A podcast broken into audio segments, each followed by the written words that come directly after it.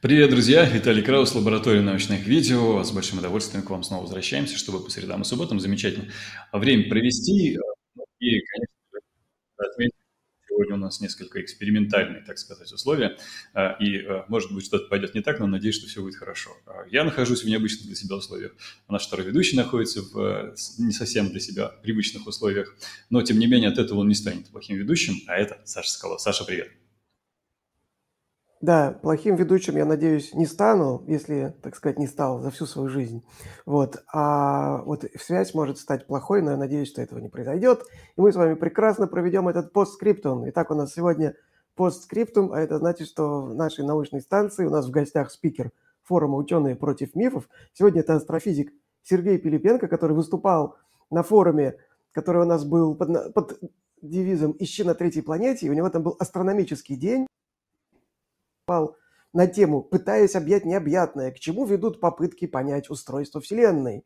Сергей Перепенко, кандидат физмат наук, старший научный сотрудник отдела теоретической астрофизики и космологии Астрокосмического центра ФИАН. Вот. И Сергей будет, значит, самоотверженно отвечать на ваши вопросы, на те вопросы, которые уже понаписали в комментариях к видео, и на те вопросы, которые вы будете писать в чате.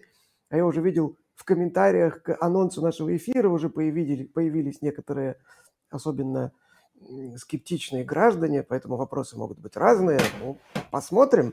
Вот. Но прежде мы да, поприветствуем сначала Сергея. Сергей, здравствуйте. Добрый вечер. Здравствуйте. Вот, и прежде чем мы перейдем к вопросам, мы, да, мы сделаем коротенькие объявления. Виталик начнет, я подхвачу. Коротенькие.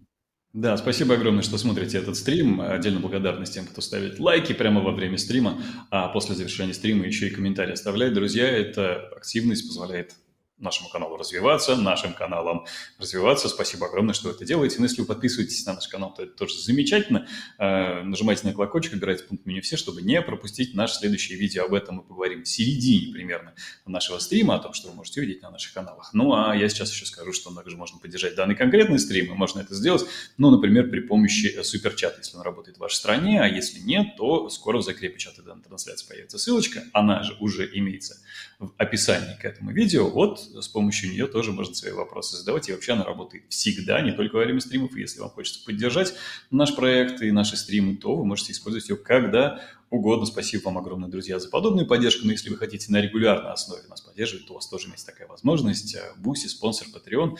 Можете заходить туда и вот поддерживать нас таким образом. Всякое интересное можете там посмотреть. Также работает LaboRed. Я уже знаю, что у LaboRed три вопроса, по-моему, прилетело. Спасибо огромное, друзья, что вы там нас поддерживаете. Если кто не знает, LabRed – это закрытая площадка лаборатории научных видео, где появляются а, всякие интересные штуки, эксклюзивы, и периодически оттуда, оттуда можно заходить, не периодически, а всегда, в а, канал, который называется «Аудиолаборатория», где я начитываю книжку. Совсем скоро появится новая глава. Ну, а пока а, с объявлениями, наверное, моими все.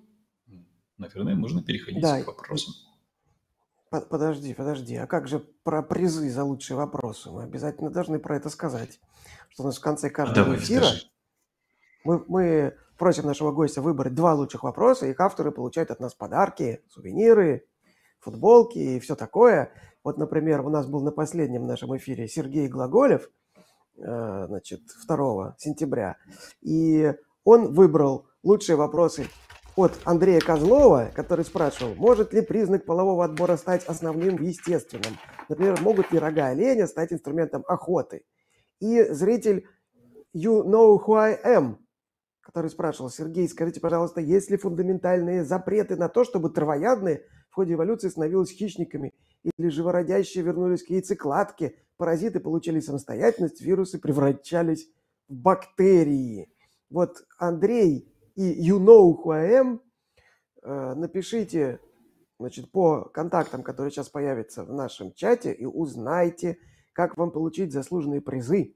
Все остальные готовьте вопросы, и мы, собственно, переходим к вопросам.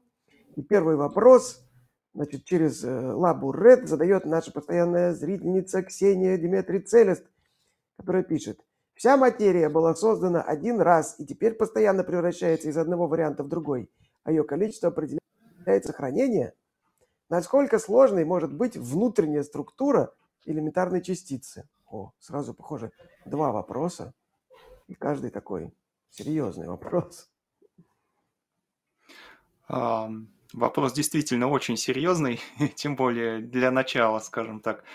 Мне кажется, что в полной мере на него современная наука ответить не может, как устроены элементарные частицы.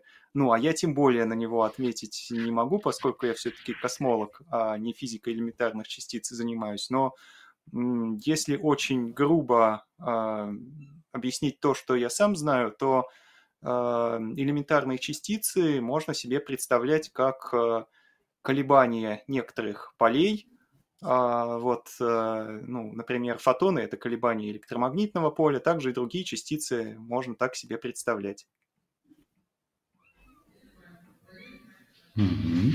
Спасибо. Спасибо. А там была первая часть вопроса на самом деле. А. Там была еще первая а. часть вопроса. Вся материя была создана один раз и теперь постоянно превращается из одного варианта в другой, а ее количество определяется законом сохранения? Вот такой вопрос. А, да, а, да, извините, я его пропустил. Действительно, это вопрос уже космологический. А, и считается, что вся материя действительно а, была создана один раз, если верна гипотеза инфляции. То тогда вот как раз в первые самые мгновения а, жизни Вселенной возникла материя, а дальше она уже превращалась э, из одних видов в другую. Здесь, правда, не закон сохранения массы играет роль, а закон сохранения энергии, поскольку, как еще Эйнштейн показал, а, энергия может превращаться в массу и наоборот. Спасибо. Спасибо. Тогда вопрос от Микиты СТ. А не может ли так оказаться, что темная материя и есть сама ткань пространства-времени? Спасибо и за интересного докладчика тоже спасибо огромное. Ага, ну такие гипотезы в принципе есть. А, то есть есть модели устройства, скажем так, гравитации, в которых пространство само устроено так, что оно, в общем-то, порождает э, эту самую темную материю а, для того, чтобы существовала гравитация в этой теории. То есть, в принципе, такое может быть, хотя это, конечно, не общепринятая какая-то гипотеза, это то, что нужно проверить и очень сложно проверить. Спасибо. А, следующий вопрос задает Юст. Разорвет ли ускорение расширение Вселенной черной дыры? Вообще нет, не должно. Ускорение ускоренное, а, ускоренное расширение. Там. Да, понятно, ускоренное, что речь хорошо. про ускоренное э, расширение Вселенной. Да, есть гипотеза так называемого большого разрыва, что вот э, та темная энергия, которая есть в нашей Вселенной, и она обеспечивает э, ускоренное расширение ее сейчас, а, что она может со временем превратиться во что-то такое, что вызовет очень прям ускоренное расширение, такое, что даже атомы отдельные будут разорваны вот силой этого неведомого поля, которое, в общем, создает эту темную энергию и отвечает за ускоренное расширение. А, но черные дыры, а, насколько я понимаю, в этом случае все равно выживают, по крайней мере, поначалу. То есть их она не разрывает напрямую. Однако у черных дыр есть излучение Хокинга, за счет которого они постепенно все же испаряются. То есть даже черные дыры все равно не вечные, они со временем исчезнут. Спасибо. Евгений э, Пентехин спрашивает. Кто подсчитывал массу черной дыры, учитывая скорость света 300 тысяч километров в секунду и массу фотона? А, немного непонятно, при чем здесь э, масса фотона, она равна нулю, а, но, в общем, масса черных дыр астрофизики определяют э, из наблюдений а, многими способами. А, например, в центре нашей галактики ее можно померить по движению звезд, которые находятся очень близко к этой черной дыре, то есть э, по законам движения тел по орбитам можно измерить массу. Это любимый астрофизиками способ измерения масс. А в других более далеких объектах можно померить э, по движению, например, облаков газа, которые излучают в каких-то спектральных линиях, и, соответственно, ширина этих спектральных линий нам а, выдает э, в итоге в общем, она оказывается связанной с массой этого объекта, который находится в центре, то есть черной дырой. Вот, то есть э, есть способы ее измерить. Спасибо. Спасибо. Следующий вопрос задает Казаностра, если я правильно, наверное, произношу. Угу. По итогам видео возник вопрос. Если Вселенная расширяется, а галактики образуются не одновременно, где в этой системе координат находимся мы? Ближе к центру или к краю? Ну, здесь я вижу два вопроса. А, по стандартной космологической модели у Вселенной нет ни центра, ни края. То есть она либо бесконечная, а, и тогда его, естественно, нет, либо она может иметь конечный размер, а, но при этом не иметь нигде границы, и, соответственно, тогда тоже нету центра. Вот. Что касается неодновременного возникновения галактик, то они возникают э, не одновременно, не как-то там а, распределяясь типа ближе к центру, которого нет, они возникают раньше, а дальше позже. Нет, не так. А, они а, возникают э, в разные эпохи, как бы в разные времена, везде. То есть э, и у нас сейчас э, рядом с нами, в общем-то, процесс образования новой галактики может произойти, если сольются вместе облака газа, которые раньше были недостаточно массивными, чтобы в них э, загорелись звезды, а, и они вот наберут достаточную массу, а, то в принципе в них э, может э, родиться новая галактика в таких облаках. Спасибо. Спасибо. И вопрос от Дезмонда. Вопрос с донатом. Слышал про нестабильность бозона Хиггса. Это правда? Эта нестабильность может как-то повлиять на будущее или прошлое нашей Вселенной? Вот, к сожалению, как не специалист по элементарным частицам, не могу сказать про влияние стабильности бозона Хиггса на будущее Вселенной. Тогда да. к следующему вопросу. Угу. Так, Илья э, Циликов, наверное, так. А, а вот какие есть факты для определения количества лития в результате первичного нуклеосинтеза? Ведь нынешнее количество с ним почти не связано, ибо галактики могли сформироваться быстрее при а, большем количестве изначального лития. Ага. А литий вообще а, образовывался во время Большого взрыва, то есть на эпохе, на стадии горячей Вселенной. А, во время процесса нуклеосинтеза, когда а, часть э, протонов, которые были во Вселенной изначально практически, а, объединились вместе и образовали сначала ядра гелия, а затем и ядра нескольких других элементов. Вот э, а, литий тоже образовался в каких-то количествах э, довольно малых. Это первое. Дальше литий может образовываться в звездах Однако он, насколько я понимаю, образуется только в а, звездах на поздних стадиях их эволюции, а, то есть он не нарабатывается в процессе их жизни. Если мы рассматриваем, по крайней мере, достаточно маломассивные звезды, а, то вот э, звезда образовалась из какого-то облака газа, в котором было сколько-то лития, и пока она живет основную часть своей жизни – то сколько там в начале лития было, столько вроде бы и должно в ней остаться. А литий можно наблюдать э, действительно в звездах, то есть э, астрономы умеют, э, умеют опять же по спектральным линиям измерять содержание разных э, элементов и более того разных изотопов элементов, э, настолько точные э, измерения сейчас доступны. И, в общем-то, есть измерение содержания лития в звездах и с ними связана некая загадка. А, оказывается, что вот э, в достаточно маломассивных звездах, которые там давно образовались, и, соответственно, они должны быть не испорчены более поздними там какими-то вспышками, а, которые могли этого лития добавить еще, лития оказалось, на удивление, меньше, чем предсказывает теория нуклеосинтеза, то есть теория горячей Вселенной. Пока до сих пор этот проблема, насколько мне известно, не решена. То есть это один из действительно открытых вопросов космологии. А, но, скорее всего, ответ на этот вопрос лежит не в области космологии, а в области физики строения звезд, потому что есть а, теории о том, что литий в звездах может все-таки пропадать, а, поскольку он разрушается в ходе термоядерных реакций при сравнительно невысоких температурах, например, меньше, чем есть внутри нашего Солнца, в центре Солнца.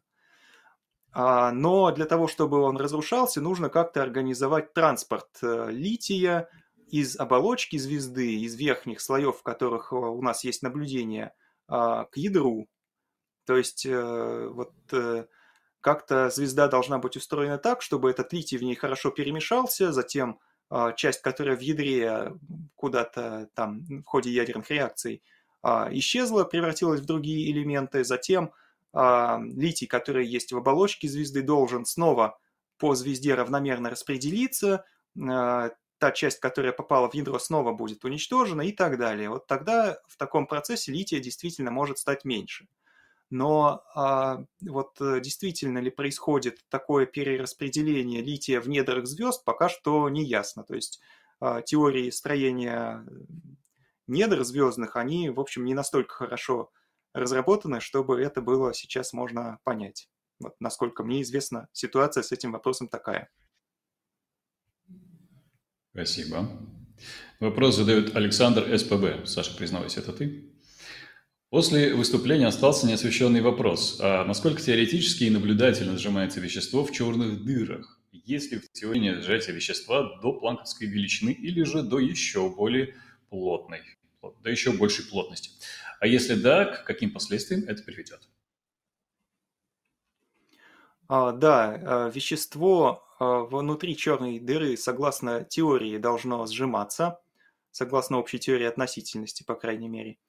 А наблюдений этого процесса, естественно, у нас никаких не быть не может, потому что черную дыру ничто не может покинуть, и, соответственно, о том, что там происходит, мы, происходит, мы узнать не можем. У нас есть только возможность развивать теорию, чтобы отвечать на такой вопрос. А, но а, при увеличении плотности вещества и при подходе к центру черной дыры, там начинаются некоторые проблемы. А именно, что обычная общая теория относительности, она предсказывает э, там так называемую сингулярность в центре черной дыры.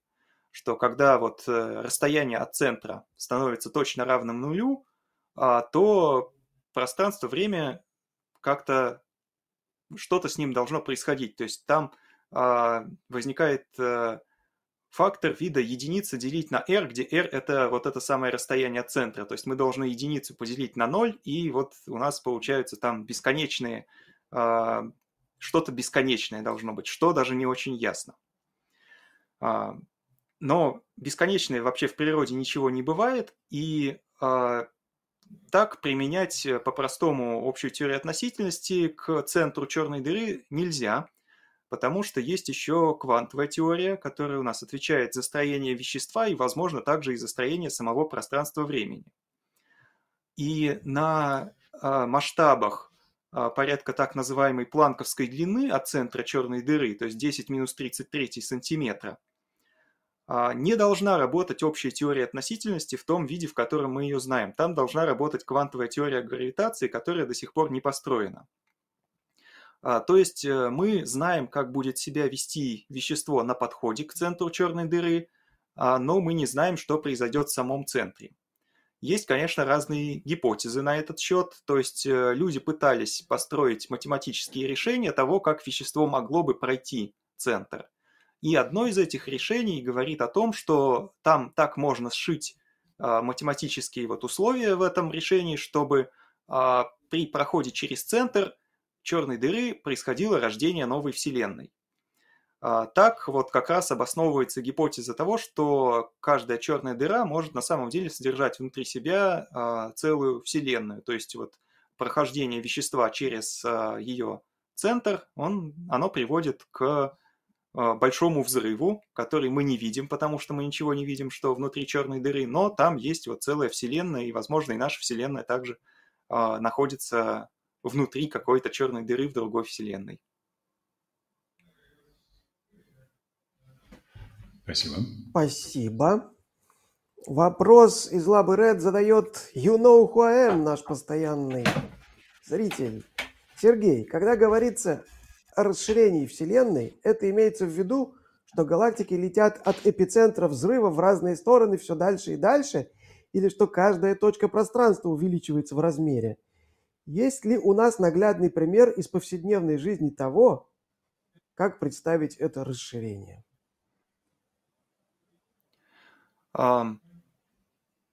Мы а, летим, ну, все галактики летят по инерции. Это и есть расширение Вселенной. Пространство при этом не расширяется. А, то есть не расширяемся, не расширяется наша планета, не расширяется Солнечная система, не расширяются люди, а, галактика тоже не расширяется. А соседние галактики могут э, как а, удаляться друг от друга в соответствии с вот этим хабловским законом расширения, а, так и приближаться, если они слишком сильно гравитационно взаимодействуют, то есть если их сила тяготения превысила вот это вот движение по инерции. А, первый наглядный пример а, того, как происходит расширение Вселенной, это если мы бросаем камень вверх. Вот он летит вверх, он удаляется от Земли. Конечно, мы бросаем его с недостаточно высокой скоростью, чтобы он удалился от Земли на бесконечность, поэтому он разворачивается и возвращается вниз. А если бросить его быстрее, он улетит на бесконечность, и вот это как раз то, а, что происходит у нас во Вселенной. То есть в основном все галактики улетают друг от друга со скоростями, превышающей ту скорость, которая нужна, чтобы упасть на другие галактики. А, у этого расширения нету никакого эпицентра, оно однородное всюду. Такое расширение представить себе можно с помощью воздушного шарика. То есть, если взять э, резиновый шарик, э, нарисовать на нем звездочки или галактики, и дальше стать его надувать, то мы увидим, что расстояние между любыми двумя галактиками на этом шарике будет увеличиваться при увеличении количества воздуха в шарике. А, но при этом а, на поверхности шарика нигде не будет центра. Аналогия, конечно, не полная, потому что здесь э, пространство я имею в виду поверхность шарика, оно кривое.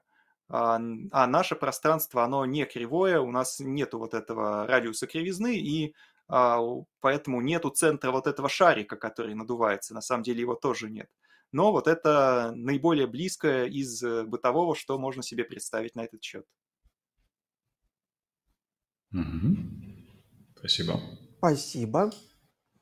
Следующий вопрос тоже из Лабы от Ксении Диметрий Целест. Как определяют возраст звездных скоплений?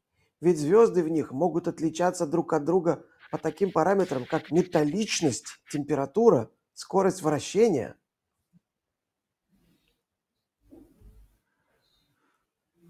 А, возраст э, скопления, видимо, определяют по возрасту самых старых звезд в этом скоплении. А, для этого а, используются, опять же, данные а, спектроскопии. То есть а, я не очень хорошо знаю эту область астрофизики, как конкретно спектр звезды зависит от ее состава, но вот возраст во многом определяется, возраст одной звезды можно определить по ее спектру. А по составу звезд можно определить возраст а, всего скопления довольно грубо. А, смотрите как. Когда рождается скопление, то в нем звезды родились примерно одновременно, и есть звезды разных масс, массивные и маленькие. Массивные звезды живут короткую жизнь, а потом взрываются. А маленькие звезды живут очень долго. Например, наше Солнце живет 10 миллиардов лет, то есть звезда с массой одну массу Солнца. Если мы возьмем звезду с массой 10 масс Солнца, она там живет, насколько помню, около 50 миллионов лет, а, то есть э, гораздо меньше по сравнению с, там, со временем эволюции на Земле, например а звезда с массой а, половины массы Солнца будет жить еще там десятки миллиардов лет, гораздо больше, чем Солнце. А, так вот, если мы посмотрим на скопление и посчитаем, какие в нем есть звезды каких масс, а массу определить довольно легко по а, температуре поверхности. Э, звезды, то есть по ее цвету. Цвет звезд, он, в общем, хорошо связан с массой у звезд, э, живущих э, на стабильной стадии. А, и тогда мы можем сказать, что если в скоплении звезд больше некоторой массы, значит, они уже прожили свою жизнь и либо там взорвались, если они большие, либо затухли. А, в общем, так мы можем понять, какова масса всего скопления по подсчетам масс отдельных звезд. Спасибо. Какой возраст всего скопления? А... Спасибо. Аэрокосмос э, спрашивает. Расширение Вселенной с ускорением не означает ли это, что материя притягивается друг к другу на другом полюсе четырехмерной гиперсферы, где она, в конце концов, и схлопнется? Хм. Интересный способ думать об этом. А, нет, э, ну, в обычной интерпретации гравитации как кривизны пространства, а, вот это расширение, оно есть именно расширение, то есть его нельзя представить себе как это движение к какому-то центру. То есть э, нет, это просто расширение, оно потом никуда а, с другой стороны не втекает, скажем так. Спасибо. И Дезмонду скажу спасибо за поддержку, за донат. А вопрос следующий. Взрыв сверхновой Бетельгейзе как-либо угрожает жизни на Земле? Что люди на Земле будут наблюдать в момент взрыва? Только яркую звезду или что-то более серьезное?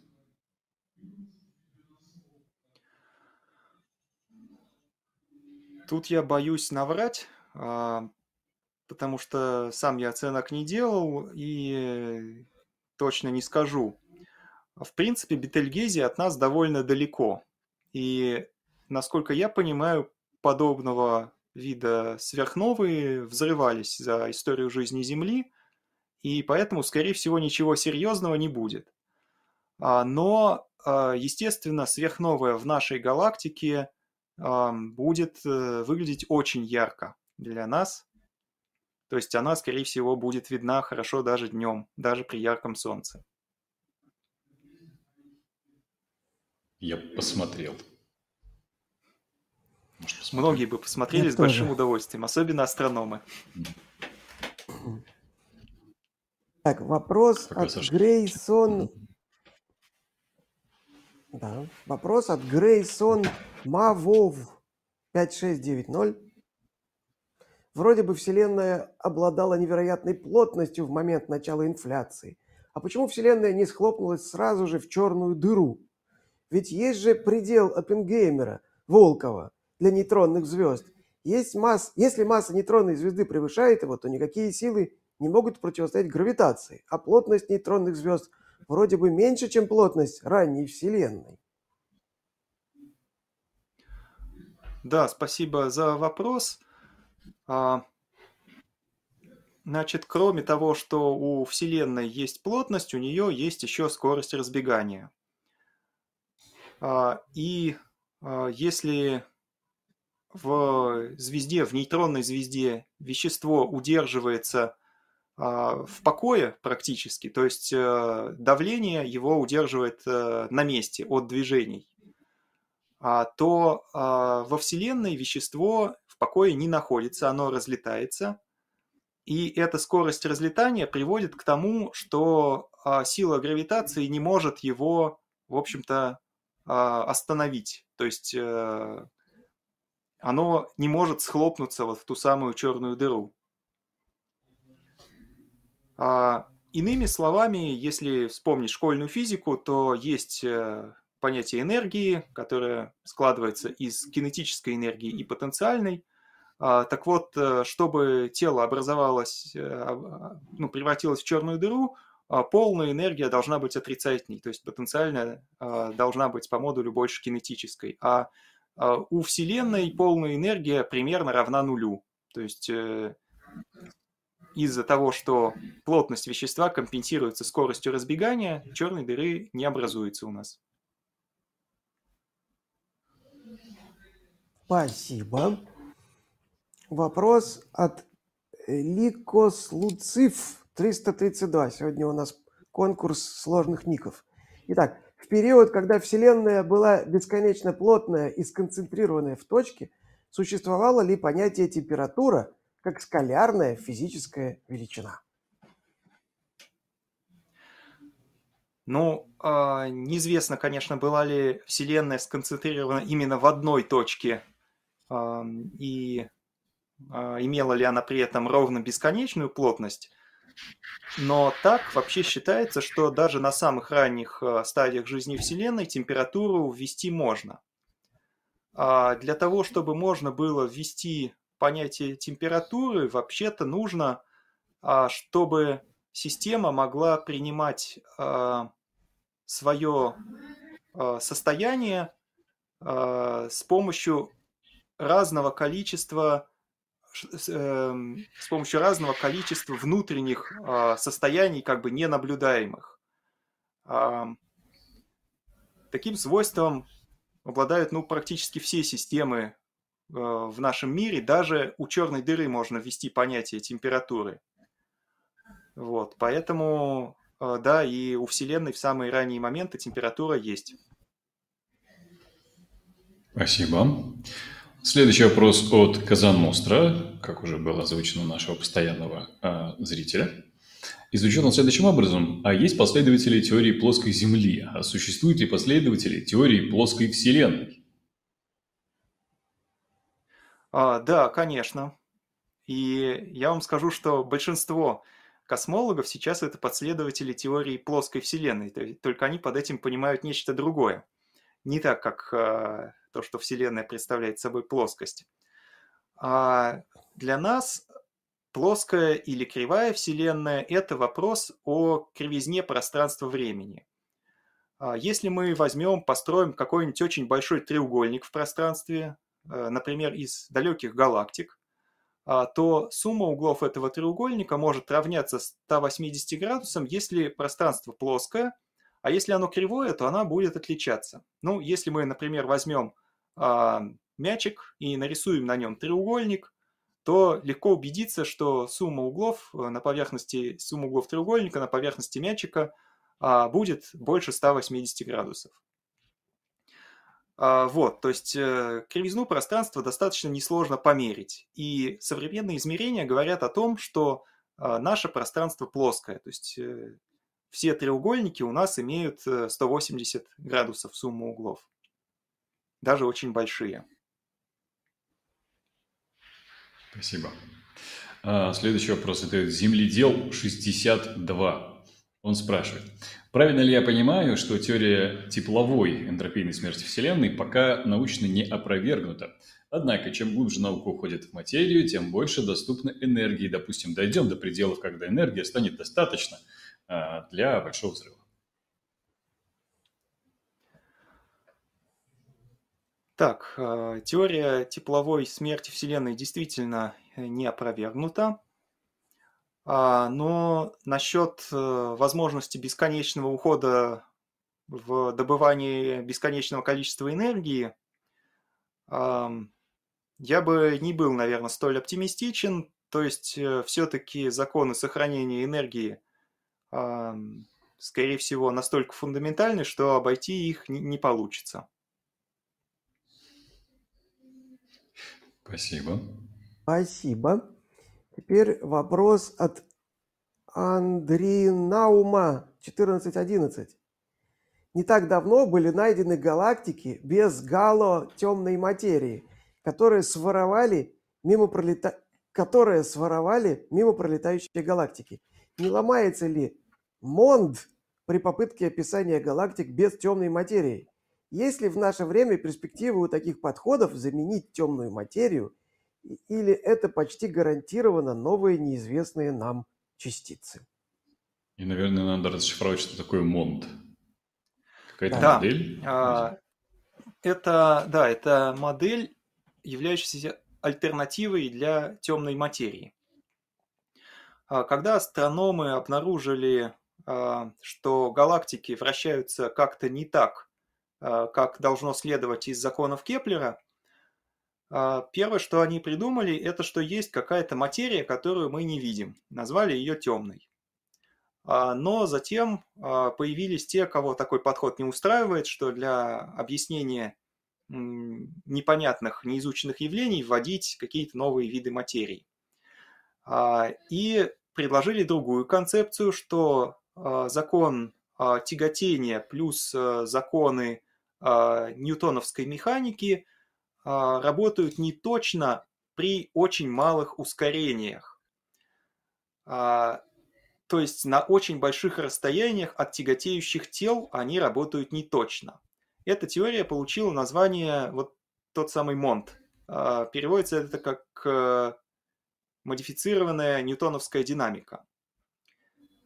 А в этой модели действительно можно объяснить э, вращение галактик, то есть то, что на больших расстояниях от центров галактик а звезды и газ в них вращаются с довольно большими скоростями, как если бы внутри а, вот э, этого области, которая вращается, было бы много невидимого вещества. Вот в этой модели это, в общем-то, воспроизводится. Но источником а, силы тяготения а, в этой модели является обычное вещество. То есть а, вся эта скорость, там она все равно должна зависеть от массы обычного газа и звезд в галактике.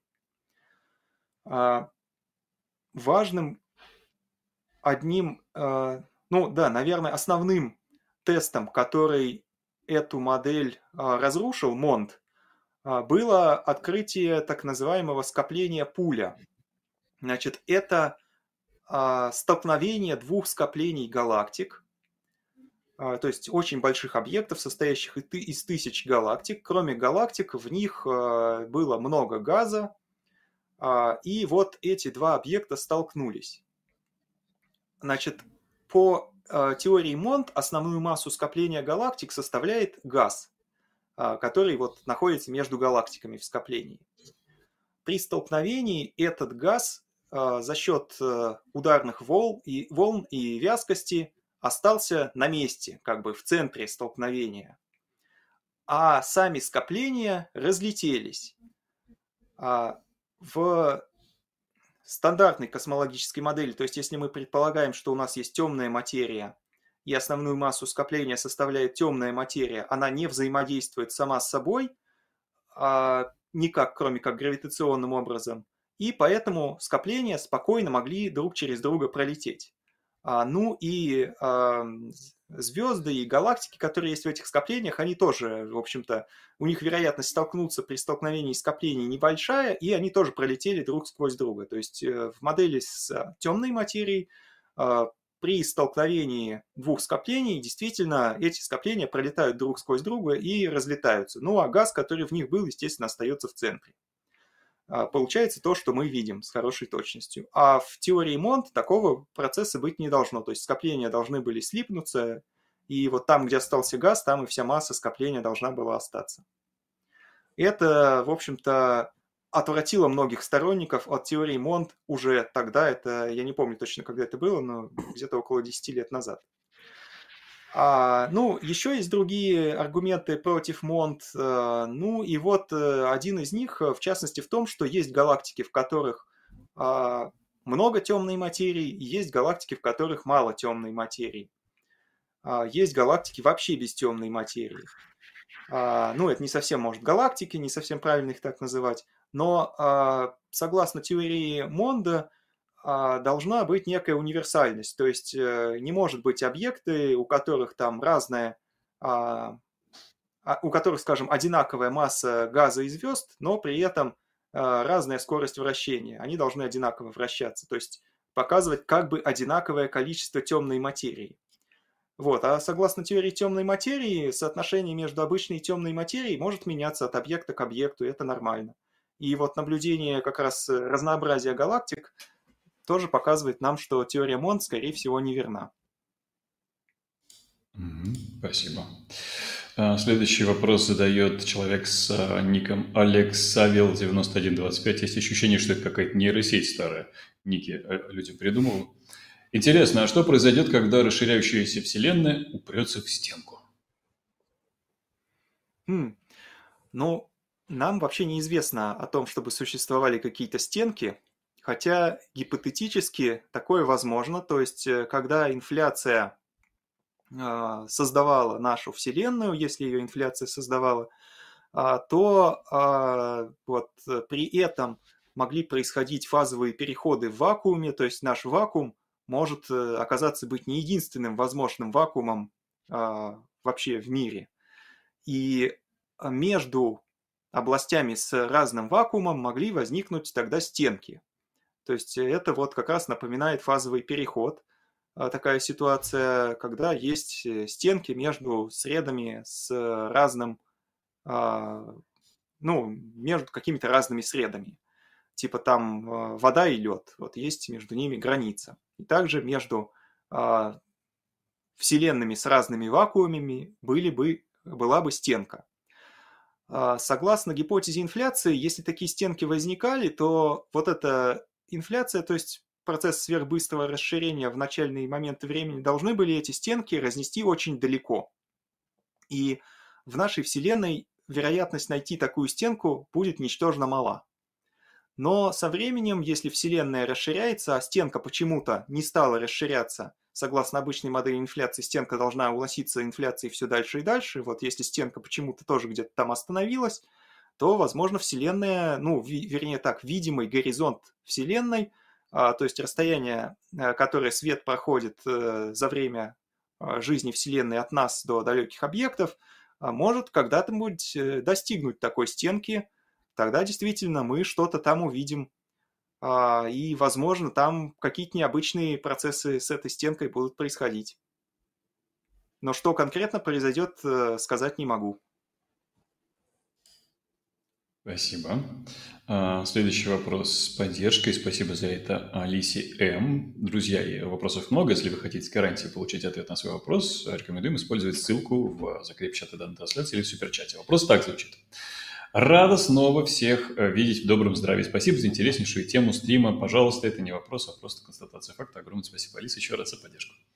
А, из Лабред Ксения Дмитрий Целист а, задает вопрос. Э, Ксения, вам тоже огромное спасибо. Влияет ли темная материя на распространение гравитационных волн? Так, а, по идее, вообще а, не должна. То есть, э, за исключением каких-то очень слабых поправок, как и любая материя, а, вот э, гравитационная волна заставляет материю совершать, заставит материю совершать какие-то движения в пространстве, за счет этого энергия гравитационной волны потихоньку расходуется на движение материи. А, то есть, в принципе, а, как и с любой материей, а, грави... взаимодействие гравитационных волн с темной материей, наверное, может приводить к, с... к очень медленному к очень медленной потере энергии гравитационными волнами. Вот так.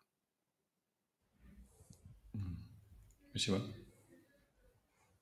Спасибо. Так, Алиса пишет, не, не задает вопрос, а просто пишет. Рада снова вас всех э, видеть. Два добрым... вопроса, Ой. Алиса Простите. прочитана, Ксения прочитана, твой Зион. А, все. Я, так, Зион 114. Почем килограмм антивещества? Ох, э, к сожалению, не посмотрел, но это, в общем, доступная информация с антивеществом. Э, в отличие от темной материи, мы его умеем получать. То есть на ускорителях э, его, в общем-то, античастицы получают, и были эксперименты по удержанию небольшого количества позитронов, то есть антиэлектронов, и также антипротонов. А, в ловушках а, магнитного поля, но там речь шла о сотнях или, может быть, тысячах частиц. А, то есть, э, вот можно грубо оценить, что если установка стоимостью, там, допустим, 100 миллионов э, долларов, позволяет удерживать где-то 10 минус 23 степени а, грамм, то есть 10 минус 26 степени килограмм антивещества, то вот, соответственно, где-то 10 в 30 второй в 33 степени э, долларов 1 килограмм антивещества сейчас стоит. Наверное, как-то так. Спасибо. Ликос Луисив 332. Возможно ли в теории такое, что в момент бесконечной плотности пространства и времени до большого взрыва если тогда существовало понятие температура как скалярная физическая величина, тут продолжение, видимо, вопроса, температура в точке бесконечной плотности была бесконечно отрицательной. И было ли вообще понятие температура или плюс температура? А, вопрос, видимо, про отрицательную и положительную температуру. Ну, вообще-то, а, Температура для физиков – это величина положительная, и она измеряется а, в градусах Кельвина, а, а то, что мы называем отрицательной температурой, получается после прибавления к, после, вернее так, вычитания из температуры, температуры плавления льда. Вот, это если в шкале Цельсия измерять. То есть э, на самом деле температура всегда величина положительная, а отрицательные температуры – это, в общем, а, только используемая в быту шкала, у которой температура, в принципе, не может быть э, ниже, чем минус 273 градуса. Поскольку это вот э, из нормальной шкалы была вычтена вот эта величина. То есть нет, отрицательных температур там быть не могло. Спасибо. Вообще есть ощущение, что после того, как э, лекция Сергея появилась на канале anthropogenes.ru, набежали боты вот со всеми этими странными именами, заканчивающимися разными цифрами, и накидали вопросы, которые ну, задают, не всегда задают, скажем так, среде. на ботов. Не похоже. Как еще это объяснить? У нас никогда такое количество подобных ников не было вообще. Ладно, продолжаем. Светлана Карамышева, 6249. А, задает вопрос. Кстати, если вы в чате вместе с нами, э, отзовитесь, мне интересно. А, расширение Вселенной происходит не из-за рождения ли все новых звезд и галактик? А, нет, э, согласно нынешним представлениям, это не связанные процессы, то есть э, галактики и звезды, они образуются из уже созданного вещества, и они вот этот процесс э, создания новых галактик, он практически не влияет на расширение самой Вселенной.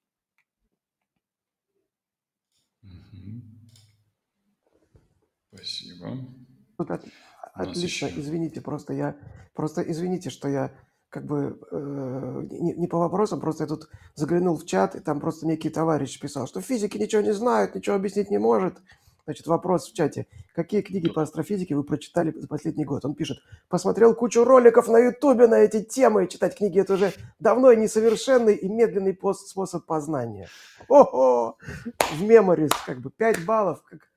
Евгений Дремин, вы сделали мой день сегодня. Спасибо. Спасибо, пишите еще.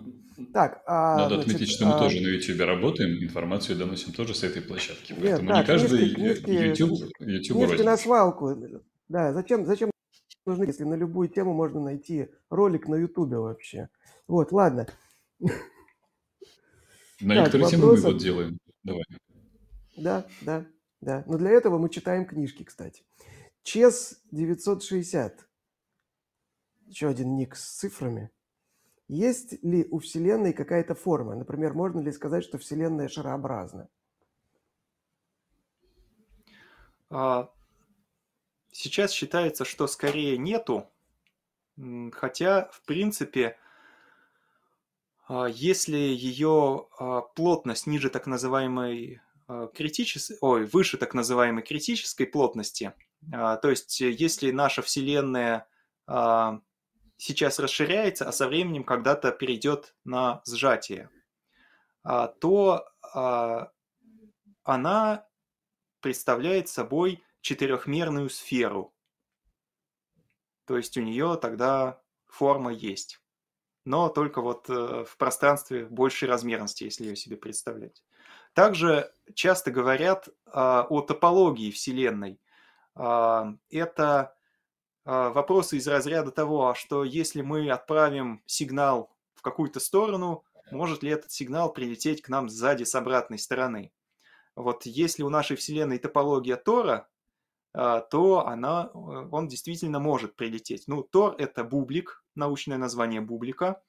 А, однако при этом, если у Вселенной топология Тора, это вовсе не означает и э, наверняка не означает, что у нее форма бублика – а, для того, чтобы иметь топологию, Тора не обязательно вообще иметь какую-то форму. То есть можно себе представить а, тело с формой куба, которое тоже будет иметь топологию Тора, если над ним произвести некие математические преобразования. Так что, в общем, с, форой, с формой это не очень связано, но близко. И это то, что доступно исследованиям. То есть вопрос топологии Вселенной сейчас активно изучают. Спасибо. Значит, и вопрос от просто Кришнаид. Вот просто Кришнаид без цифр. И вопрос с донатом. Спасибо. Не знаю по адресу ли. У черной дыры время замедляется. Тот, кто падает в дыру для нас, будет падать вечно. Но как тогда мы регистрируем граф-волны от слияния черных дыр или нейтронных звезд, раз для нас они падают друг на друга вечно? По-моему, наоборот, не для нас будет падать вечно, насколько я понимаю. Ну ладно. Нет, вопрос буду... очень хороший. А, и он действительно, он даже какое-то время в научной литературе обсуждался. Это один из известных парадоксов черных дыр, что якобы а, они не должны образовываться, потому что никакие тела не могут долететь вот до поверхности черной дыры, которую называют горизонтом событий, потому что а, ничто не может э, выйти из этой э, поверхности и время там бесконечно замедляется. Однако а, тело, чтобы оно попало в черную дыру, должно долететь не до самого горизонта событий. А если тело имеет какую-то конечную массу или конечную энергию, что одно и то же, то оно должно оно попадет в черную дыру как бы немножко раньше. Для нас это случится немного раньше. Вот для внешнего наблюдателя это будет раньше, чем оно долетит а, до а, горизонта. А, связано это с тем, что оно должно долететь не до горизонта той черной дыры, которая была, а до горизонта черной дыры а, с массой, с учетом массы падающего вещества. То есть вот если мы добавим к массе черной дыры массу того, что в нее падает, там вот какой-нибудь звезды или чего-то еще другого, а, то вот этому падающему телу нужно долететь до а, размера горизонта, который соответствует вот этой новой увеличенной массы. А, и тогда э, это время, вот, за которое можно туда долететь, оно конечное. Поэтому все, в общем, мы можем видеть э, эти процессы, и э, поэтому черные дыры успевают образоваться. Спасибо. Э, вопрос задает э, Билзибаб the First, еще один человек с цифрой на конце. Первый. А обращалась ли Вселенная вокруг своей оси в момент начала своего расширения? Если да, то как это может, а можно было бы подтвердить и какие последствия из этого следовали бы? Она, в принципе, могла вращаться вокруг своей оси. А, то есть а, есть, в принципе, место в уравнениях для вращения. Но проблема в том, что а, при расширении Вселенной это вращение будет э, бесконечно затухать. То есть вот э, Вселенная расширяется бесконечно, а вращение, если оно было, оно будет бесконечно замедляться при этом. А, но это легко себе, легко проверить, если вы встанете на какой-нибудь вращающийся диск, а, возьмете в руки гантели, попросите, чтобы кто-то вас закрутил на этом вращающемся диске, а, и дальше раздвинете руки в стороны с гантелями, ваше вращение замедлится. А вот э, также за счет э, увеличения размеров Вселенной это вращение, если оно и было, оно настолько замедлилось, что никаких э, способов его измерить сейчас нету. Спасибо. Продолжим. Так. И вопрос задай. Твой, Саш, да, вопрос? Нет, мой. А, монопек каннибал. Кажется, так это звучит. А насколько э, сектанты различных банд, группировок искусственно вставляющие палки в колеса для единого существования граждан без границ и националистических ограничений, понимают устройство Вселенной? А... Так, я бы так сказал, что а, ну, наверное... Если что, вот, ну, можно сказать этим... следующий вопрос. Это, в принципе, можно так сделать, если Нет, э, я, кажется, что... в принципе, понимаю, наверное, что в этом вопросе, наверное, все нормально. А, то есть, а, ну, люди, наделенные силой, а, скажем так, обычно а, не очень хорошо разбираются в науке, но бывают исключения. То есть э, по-всякому бывает. Это, в общем-то, как-то слабо связано. Спасибо. Да, да, да. Всякое бывает. Очень, очень корректно вы сформулировали. Так, а теперь наш постоянный зритель Пирожок с ковидлом. Натан, спасибо пирожку. Насколько реально... У меня тут тоже пирожок есть, вот. Но без ковидла, наверное. Вот. Насколько реально оружие на основе, на основе антиматерии? По идее, снаряд с антиматерией, удерживаемый магнитным полем, должен бабахнуть не хуже ядерного. Идея из области научной фантастики. Я вспомнил фи- фильм «Довод» сразу. Не смотрел. Но идея, она действительно Но в научной фантастике обсуждалась. Нет, не, не осуждаю. Но не выдержал. А, идея обсуждалась, э, да, ничего, в научной фантастике и в каких-то там научно-популярных книжках еще советского издания, которые я в детстве читал. А, ну, так-то, да, любой источник энергии, вот опять же, сильные люди могут использовать, чтобы сделать из него оружие. Но конкретно с антиматерией все еще очень-очень далеко от этой, от, от воплощения этого, конечно, поскольку а, ее крайне сложно удерживать. То есть э, сделать так, чтобы она ни с чем не взаимодействовала, ни там, не знаю, с космическими лучами, которые у нас пронизывают, э, допустим, поверхность Земли на несколько километров в глубину, а, ни с ни вакуум мы нормальный не умеем делать, то есть э, вакуум, который делается в лаборатории, он это тысячи частиц в кубическом сантиметре, в общем, это не вакуум. Э, частицы антиматерии там будут постоянно с чем-то сталкиваться. В общем, крайне сложно.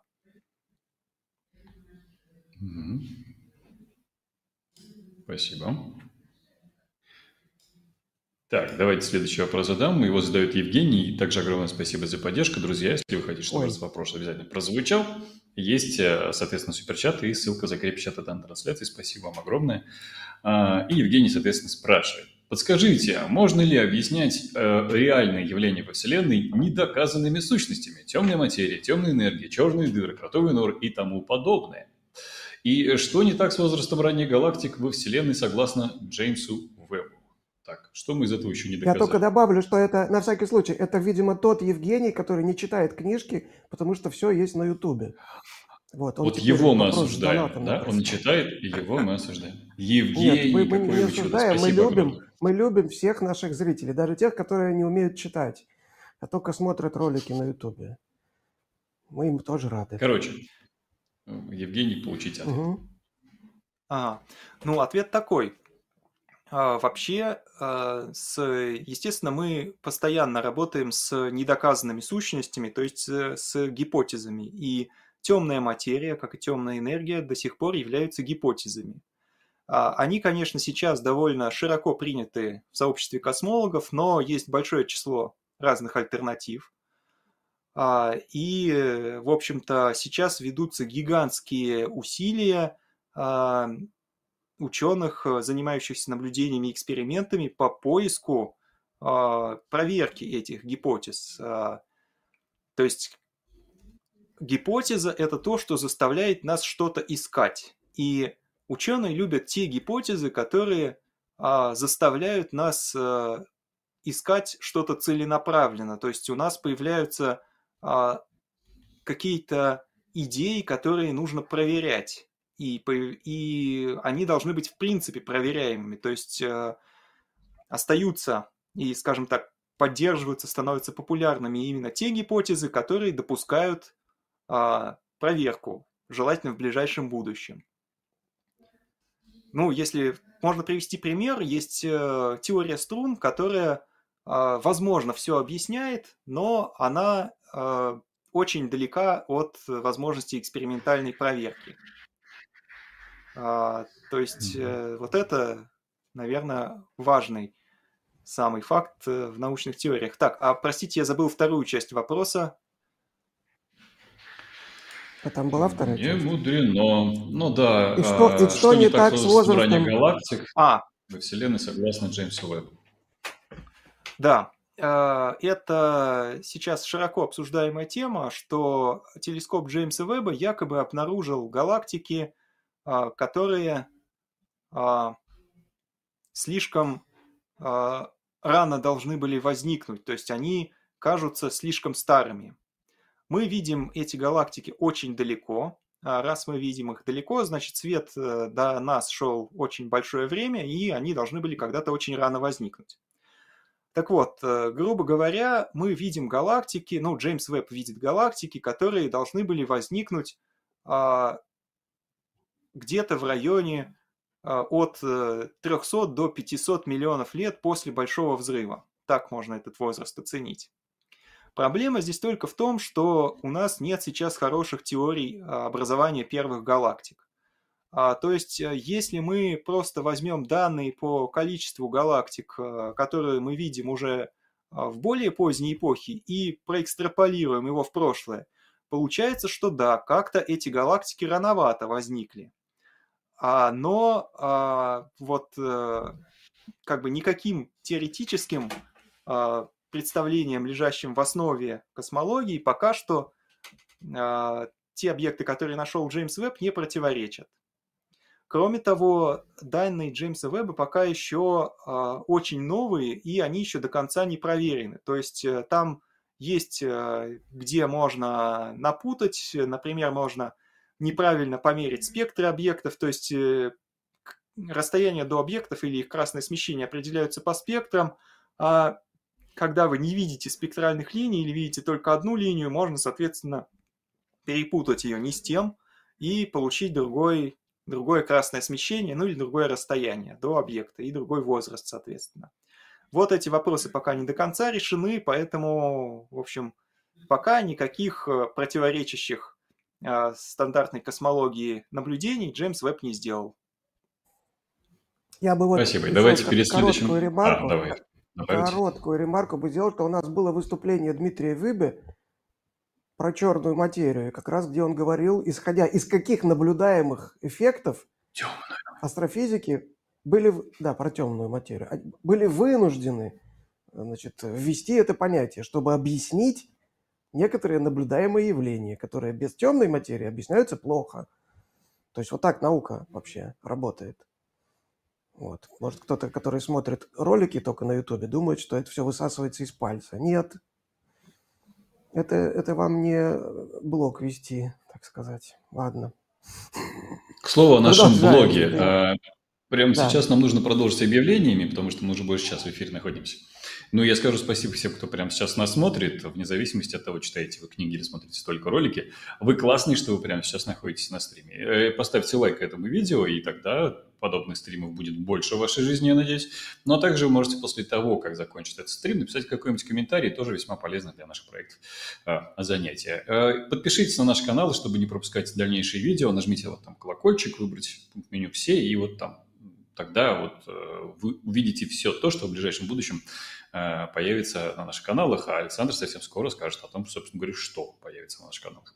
Если вам хочется поддержать данный конкретный стрим и задать вопросы свои вне очереди, то мы вас благодарим за поддержку на, при помощи суперчата. Вы можете это сделать и при помощи ссылки, которая имеется в закрепе данной трансляции. Также вопросы мы берем из LabRed. Это проект лаборатории научных видео закрытый, который также как Boosty, спонсор и Patreon содержит в себе какие-то полезные, интересные ранний доступ, например, какие-то эксклюзивы. Можете его использовать для того, чтобы регулярно поддерживать и смотреть новые, э, какие-то, может быть, даже не выходящие на, в открытый в широкий э, доступ видео. Ну и э, все. Спасибо огромное, друзья, за любую поддержку. Да, а я расскажу о том, что ждет наших зрителей и тех, кто нас поддерживает, и кто нас не поддерживает, значит, и даже тех, кто книжек не читает. Вот, а, значит, в среду, 13 сентября, значит, э, наконец состоится лекция Ивана Сибьяна на канале Лаборатории научных видео, лекция, которая должна была состояться в эту среду, но была перенесена про экспериментальную археологию. Иван Сибьян, археолог, руководитель музея-заповедника Кармир Блур, Э, значит, основатель проекта Архиос и вообще наш большой друг и классный специалист, будет рассказывать про экспериментальную археологию в среду, 13 сентября, 19.00. Рассказывать и показывать, наверное. В четверг, 14 сентября, значит, выходит э, на нашем канале на антропогенезе новый доклад с форума «Ученые против мифов». Доклад был э, просто я смеялся, зрители ржали, так сказать. Я смеялся, хотя его на репетиции перед этим слушал, который назывался заклад Алексея Водовозова, не нуждающегося в представлении, кино и яды, насколько достоверно травят персонажей фильмов и сериалов. Прекрасный доклад, там будут в том числе показывать короткие фрагменты из различных фильмов, включая «17 мгновений весны» и прочее. Вот. И э, Алексей, по-моему, блестяще там рассказал про то, как травят людей в кино. Вот, а в пятницу, тут уже для наших подписчиков, кто на нас подписан на Sponsr Boosty и на Patreon е, будет э, новость недели от меня.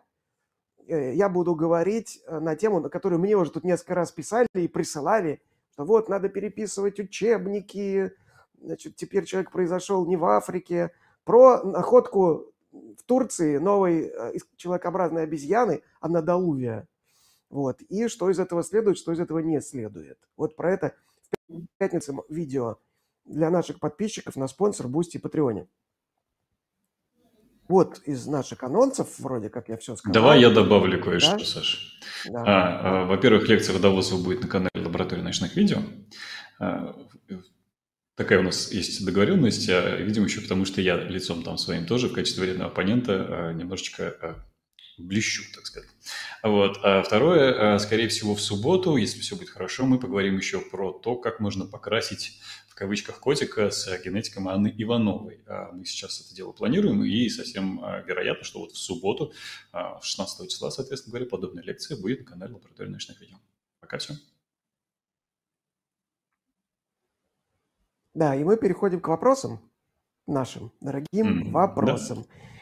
Так, я уже потерял опять, где у нас, какой у нас вопрос? Я, я потерял. Давай я Алекс, прочитаю. Дмитрию, Дмитрию скажем спасибо за то, что он нам сказал спасибо э, за доклад, ну, вернее, не нам, а Сергею. Но вопрос мы задаем. Э, вопрос. Есть теории расширения ОТО, подразумевающие отскок Вселенной. Почему они сейчас считаются несостоятельными?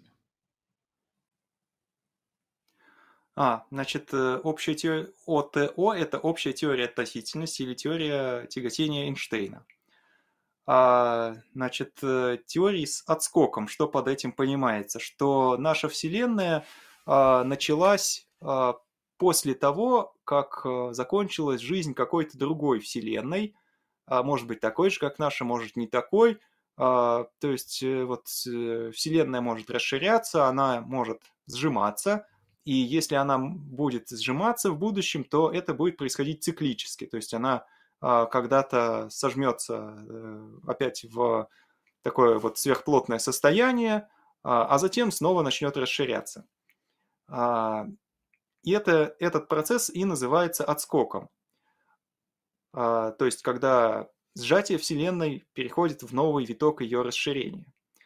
В принципе, такая модель возможна, но пока что они имеют э, некие математические трудности с описанием, насколько я понимаю, э, неоднородности нашей конкретно Вселенной. Поскольку если а, взять просто нашу Вселенную и заставить ее сжиматься, то за счет того, что в ней уже успели народиться галактики, и вот все это, она, в общем, стала сильно неоднородной, она, когда сожмется до сверхплотного состояния, она тоже будет еще более неоднородной. И на следующий виток она не пройдет тогда через одну точку с большой плотностью, она начнет как-то, в общем, расхлябанно уже себя вести, а, и новая родившаяся Вселенная будет еще более неоднородной, чем нынешняя. Это если взять просто вот нашу нынешнюю Вселенную и сказать, что представим, что она имеет плотность больше критической, и тогда она вот со временем станет снова а, э, сжиматься, а потом перейдет на новый виток.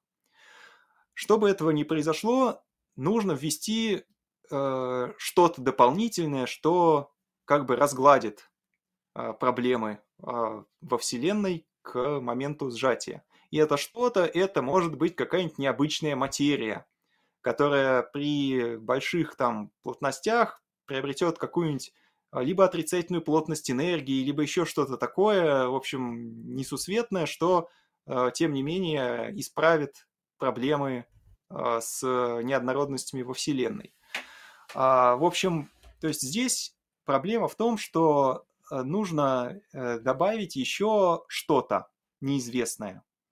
И вот здесь уже проходит как бы некая граница, то есть многие считают, что это что-то, вдобавок там к темной материи, темной энергии, уже перебор. То есть уже нам и без этого хватает. То есть веских оснований считать, что это что-то у нас во Вселенной а, есть, пока что нету. А вот для решения проблем моделей с отскоком нужны какие-то дополнительные особенности нашего вещества. Проблема в моем понимании такая. Спасибо. И тут я с возгласом «Ура! Суперчат работает!» задаю вопрос от Стаса Щ. Какова ваша оценка вероятности существования возможности путешествий быстрее скорости света? В процентах? А, в процентах. Ответ 50 не принимается. Ну, как ученый я не могу дать ответ на этот вопрос в процентах.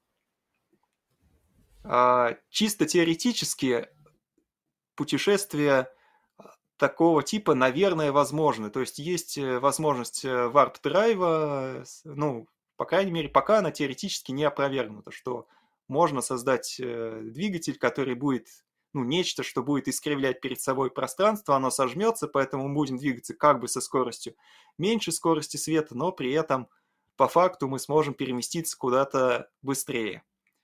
А, в общем, это пока не опровергнуто, ну, это вопрос еще плохо исследованной наукой. Поэтому сказать нельзя. Спасибо. Спасибо. Вопрос от GodMod777. Спасибо за ваш труд. Что касается ников, я думаю, это некий флешмоб. Вопрос такой. Представьте кубический сантиметр пространства. Ограничьте его пальцами. Расскажите, пожалуйста, подробно, как ученый, что содержится в этом пространстве? У меня воздух. Ну да, и вообще довольно хорошая постановка вопроса, может, в каких-то лекциях потом придется использовать такое. А, ну, в кубическом сантиметре нашего пространства, конечно, преобладает по массе а, наш а, обычный газ, а, из которого состоит атмосфера, там кислород, азот. А также там может быть какое-то количество темной материи. А сколько ее там и может ли она там быть, это зависит, конечно, от теории темной материи. То есть, если это а, тяжелые частицы, как наиболее популярная сейчас гипотеза, то в кубическом сантиметре, насколько я понимаю, все-таки вероятность довольно мала получить одну частицу. А если это легкие частицы, то их там, конечно, будет много. То есть э, в любом кубическом сантиметре пространства может быть полно темной материи. Насчет темной энергии, А, ну, непонятно совсем, что это такое. То есть, если это особенность силы тяготения, говорить, что она есть в каком-то сантиметре пространства нельзя. Ну и, конечно, там можно говорить про то, что в этом кубическом сантиметре есть еще вакуум, который для физиков это тоже не просто пустота, это некая сложная достаточно система, в которой могут рождаться и исчезать частицы. То есть она наделена способностью потенциально, э, в общем, быть вместилищем всего, что у нас есть, и это неспроста, чтобы вакуум так работал, и он должен э, быть достаточно э, как-то сложно устроен. Вот, ну, в общем, это все есть в каждом кубическом сантиметре пространства. А, ну еще там, конечно, есть э, э, какая-нибудь пыль, э, какие-нибудь микроорганизмы, э, может быть, есть тихоходки, если вспоминать э, прошедший форум, э, но, скорее всего, их все-таки нету там в моей комнате, как если помнить доклад, который там был. Как-то так. Если вы мхом не балуетесь, то да, маловероятно. Спасибо. Так, следующий вопрос от зрителя Прочный Леонид. Вопрос с донатом. Спасибо, Леонид. Только недавно смотрел ролики от вроде бы достойных нау... наупоп, где говорили о расширении самого пространства. Какую книгу могу посмотреть, что, чтобы вас проверить? Или тут есть разные мнения да, раз мы уже заговорили про книжки, какую книжку Мне посмотреть? когнитивных тут посмотреть именно. Да, то есть картинками надо что-то предложить. Ага. Ну, в принципе, так, да. ну вот, к сожалению... Комиксы. В, науч... в научно-популярных книжках э, именно прямого ответа на этот вопрос я как-то не припомню. Можно, конечно, читать научные книжки. Это Горбунов, Рубаков, э, так, я не помню точно, как оно называется, но это, в общем, если забить в поиске Горбунов, Рубаков, Вселенная, то, в общем, книжки эти вы найдете. Но это научные книжки. А научно-популярные по космологии хорошие могу порекомендовать Бориса Штерна. Спасибо. Я, я его не уверен тоже, что там есть прямой ответ на этот вопрос. Вот. Как раз его вспоминал, когда про перелеты быстрее скорости света речь шла. Mm. Вот теперь вот, меня Виталий слышно. Я имею в виду, что если вы да. вобьете, вобьете э, Штерн на наших каналах, вы видите просто россыпь его лекций. Весьма симпатично. Да. Спасибо. А, и продолжаем говорить спасибо. Елена Максимова с донатом огромное спасибо. И э, пишет немного с запозданием, но в защиту книг и роликов на данном канале. Спасибо огромное. Я надеюсь, что роликов будет больше. Иван Коробков также с донатом спасибо. Если время, а не пространство большой размерности, или большей размерности, большей. то разные участки Вселенной, разные участки Вселенной а, могут двигаться относительно нашего вектора времени под углом. Тогда наблюдаемые эффекты будут отличаться от рассчитанных для попутного, а, для попутного во времени движения. Согласны? Так, сейчас я как-то пытаюсь осознать, что это означает. И пока не очень Если понимаю. время, не пространство, но... больше размерности, больше размерности, то разные участки Вселенной могут больше. двигаться относительно нашего вектора. А, все, вопрос Сами. про время большей размерности. Угу. Ох. А... Не соображу сразу, что будет, э, если у нас время большей размерности, и может ли оно вообще таким быть но как бы ограничение на число размерностей любых пространственных и временных в нашем мире, оно а, пока довольно строгое. То есть, а, если размерность отличается, вот, кстати, да, это будет э, явно проявляться в общей теории относительности, потому что а, масса создает э, кривизну сразу на всем, и пространство, и время искривляется. И мы из наблюдений знаем, что пространство-время у нас четырехмерное. Пока что наблюдениями не закрыты вопросы большего числа размерностей либо в очень малых масштабах, либо в очень больших.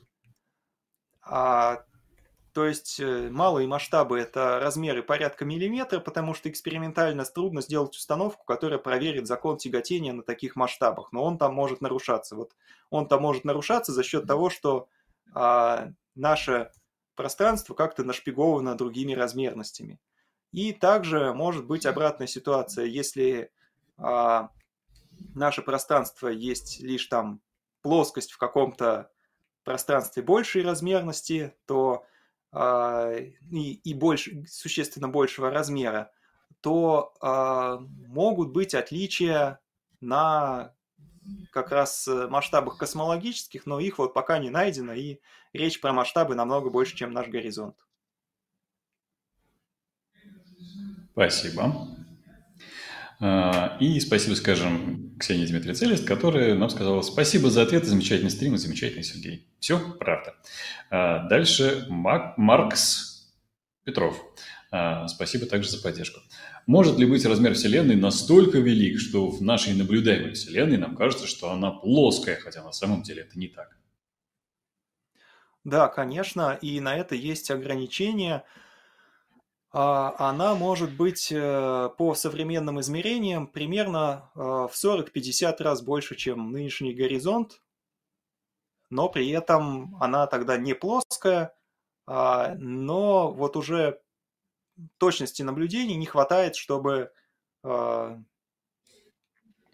увидеть эту неплоскость в таком случае. То есть если ее размер больше, чем в 50 раз нынешний размер горизонта, то мы ее не плоскость пока что не увидим. Надо подождать еще там десяток миллиардов лет, тогда, может, увидим. Спасибо. А, теперь, Саш, ты микрофон включи. А у тебя я слышу какие-то овации. Какие-то овации слышу. Это, это кому овации? Ну, меня чествуют. Что не так? Продолжай, пожалуйста, да. не отвлекайся. Ладно, а Сергей В. понимает, что это, скорее всего, вообще невероятно, но все же, давайте предположим, это невероятно. Что будет, если взорвется черная дыра? Причем черная дыра как звездной массы, так и сверхмассивная. Хм, ну, раз этого не может быть, то что будет, конечно, непонятно. Ну, сами по себе черные дыры взрываться явно не могут. А, наверное, самое мощное, что можно себе представить, это, опять же, какое-нибудь там антивещество. Давайте мы вместо черной дыры возьмем все-таки, допустим, нейтронную звезду, а вместо как ее взорвать, возьмем такую же нейтронную звезду, но из антивещества. Масса обоих объектов порядка массы Солнца, и, соответственно, при их столкновении выделится а, очень большое количество энергии. Оно э, будет э, сопоставимо э, с тем, что выделяется в самых мощных квазарах. Это вот э, черные дыры, на которые падает вещество, и в них за счет переработки падающего вещества выделяется много энергии. Примерно за э, несколько лет. И оно процессе такого взрыва выделится за секунды. То есть это будет, э, ну, так скажем, в тысячу раз сильнее, чем взрыв сверхновой, наверное, как-то так. Ну, то есть вот э, гипотетически, имея объект с массой порядка звезды, можно вот что-то такое организовать.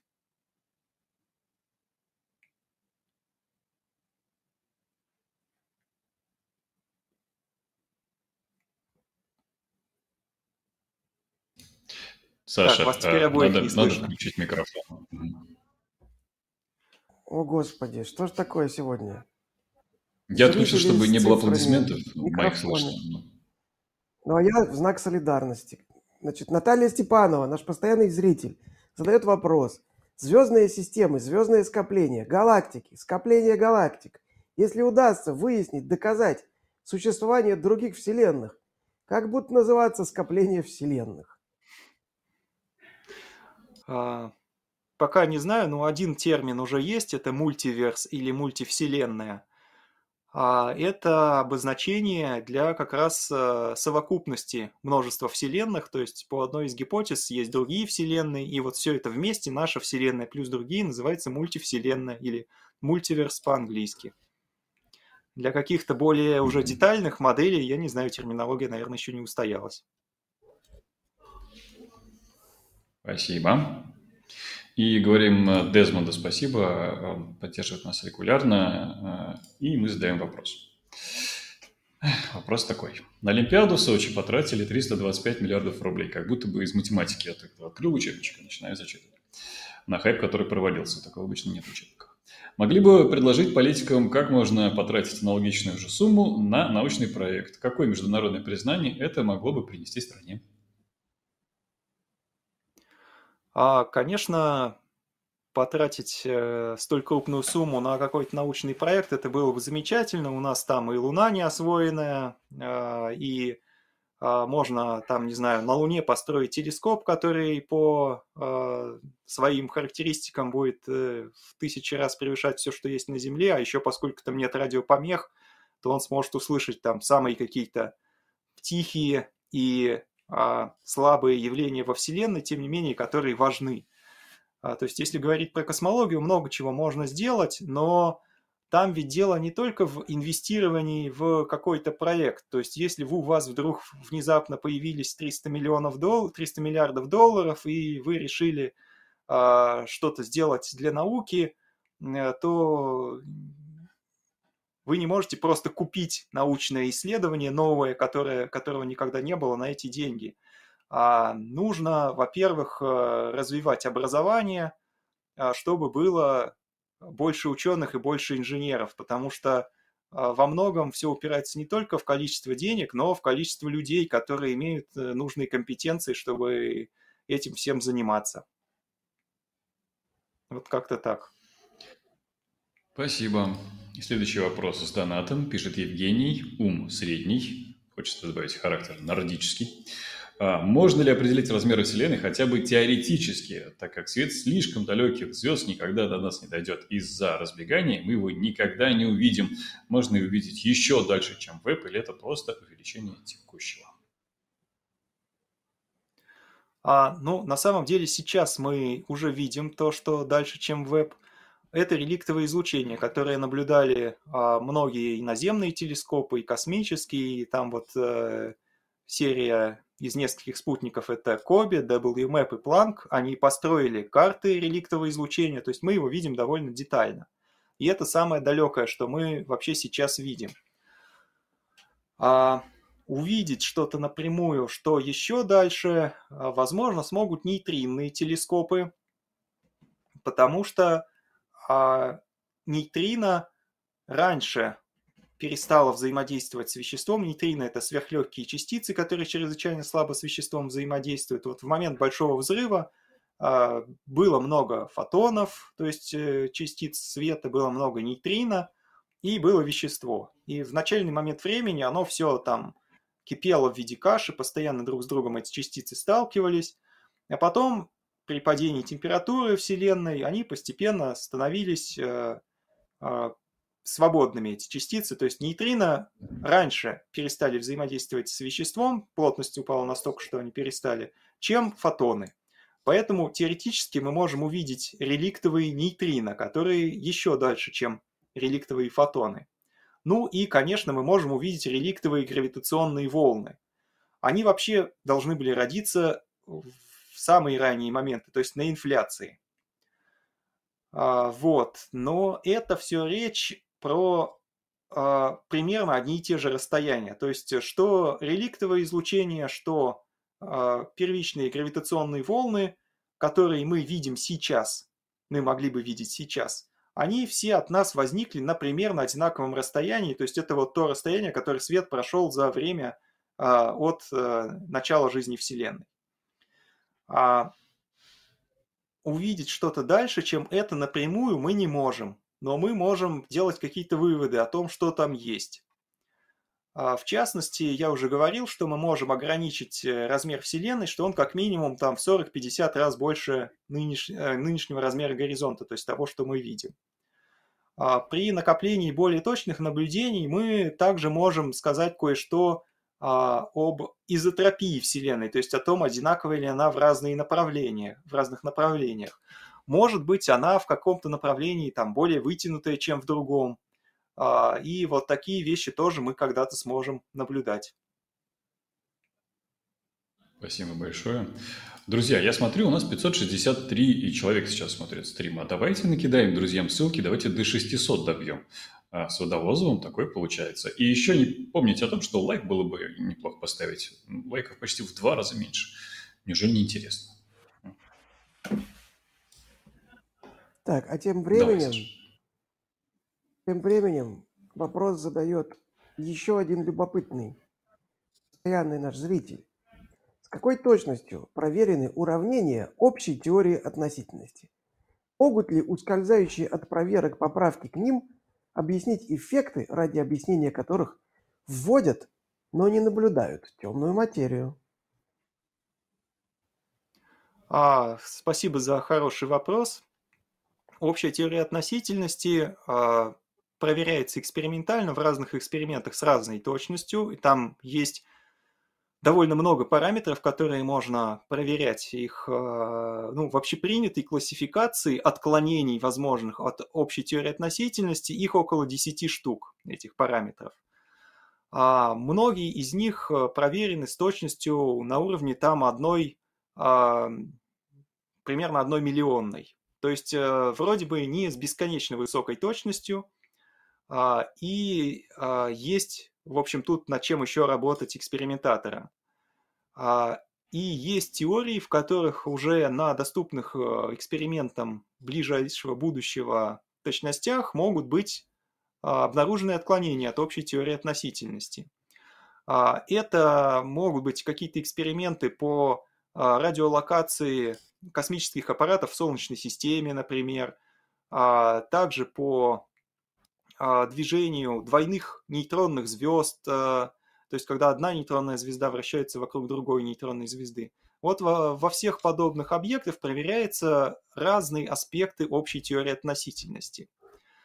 А некоторые теории, а, которые претендуют на то, чтобы быть заменой общей теории относительности Эйнштейна, они также могут объяснять темную энергию. То есть такие модели есть.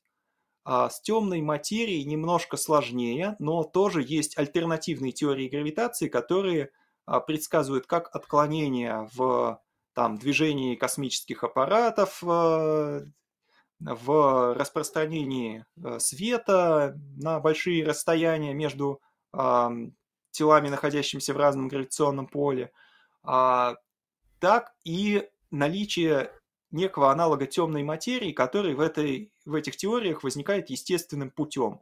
А, то есть он, в общем-то, нужен, чтобы сделать саму теорию гравитации. То есть там эта темная материя не просто вводится из каких-то из-за того, что у нас по наблюдениям чего-то не хватает, а она является вот именно неотъемлемой частью теории, то есть у нас не будет теории гравитации, если там нет вот этого аналога темной материи.